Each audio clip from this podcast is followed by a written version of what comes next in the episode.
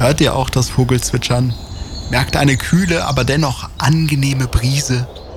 Bald liegt wieder der Duft von blühenden Wiesen in der Luft. Zeit rauszugehen, zu zweit die Welt zu sehen. Naja, vielleicht nicht so ganz, aber ein paar Orte hier in der Umgebung von Duisburg und Essen, die kann man sich ja schon mal anschauen. Und Vogelzwitschern ist da eigentlich ein ganz gutes Stichwort. Jetzt, wo die Tage langsam wieder länger und wärmer werden, kann es sich lohnen, einfach mal ganz früh aufzustehen.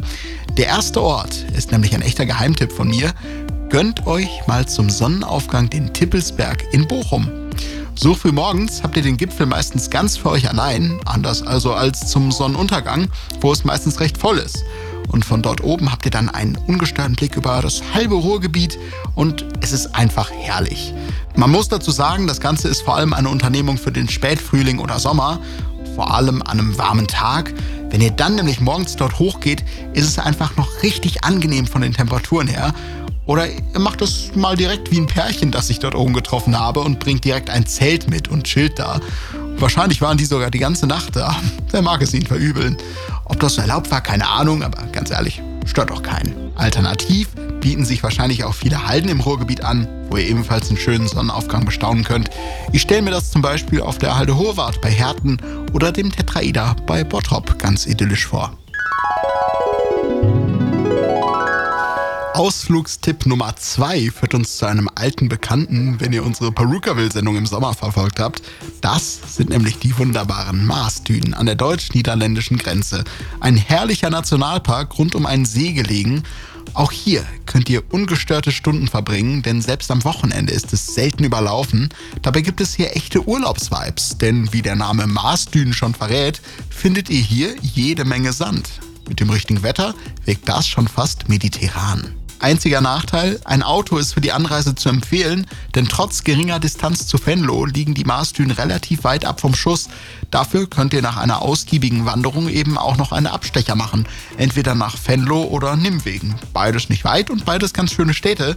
Nach Venlo nur bitte nicht am Wochenende fahren, dann ist es nämlich viel zu voll dort. Dann eher eine andere Stadt ansteuern.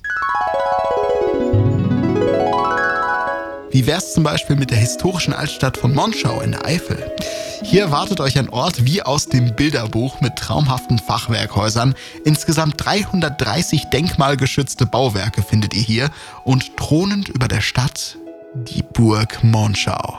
Die ist gleichzeitig Jugendherberge und im Sommer Austragungsort für Konzerte. Und wenn euch hier wiederum nach etwas Natur ist, der Nationalpark Eifel liegt direkt um die Ecke. Falls euch das zu weit ist, findet ihr malerische Fachwerkarchitektur aber natürlich auch in nächster Nähe in Hattingen zum Beispiel. Das ist durchaus auch immer ein Besuch wert. Ebenso sehenswert und mittlerweile schon zu einer echten Institution geworden ist das Parkleuchten im Gruger Park Essen. Noch bis zum 26. Februar könnt ihr nach Sonnenuntergang beeindruckende Lichtinszenierungen bestaunen. Bereits zum 13. Mal findet das Ganze statt, diesmal vor allem auch mit energiesparenden LEDs, die aber ein nicht minder beeindruckendes Lichtermeer erschaffen. Eine Tageskarte für das Parkleuchten kostet 7 Euro. Sonntags bis Donnerstags geht das leuchtende Spektakel bis 21 Uhr, freitags und samstags bis 22 Uhr. Also, auf geht's zu einem romantischen Abendspaziergang in den Essener Grugerpark. Und der letzte Ausflugstipp führt uns ins malerische Camp Lindfort. Das Zisterzienserkloster dort wird gerne mit dem Schloss Sanssouci in Potsdam verglichen. Dazu tragen auch die wunderschönen Gärten bei, die das Kloster umrahmen. Gerade zum Frühjahr, wo sich im Terrassengarten eine farbige Blütenpracht zeigen wird, dürfte sich ein Besuch lohnen. Der Zugang zum Gelände und den Gärten ist kostenlos, täglich bis zum Anbruch der Dunkelheit möglich.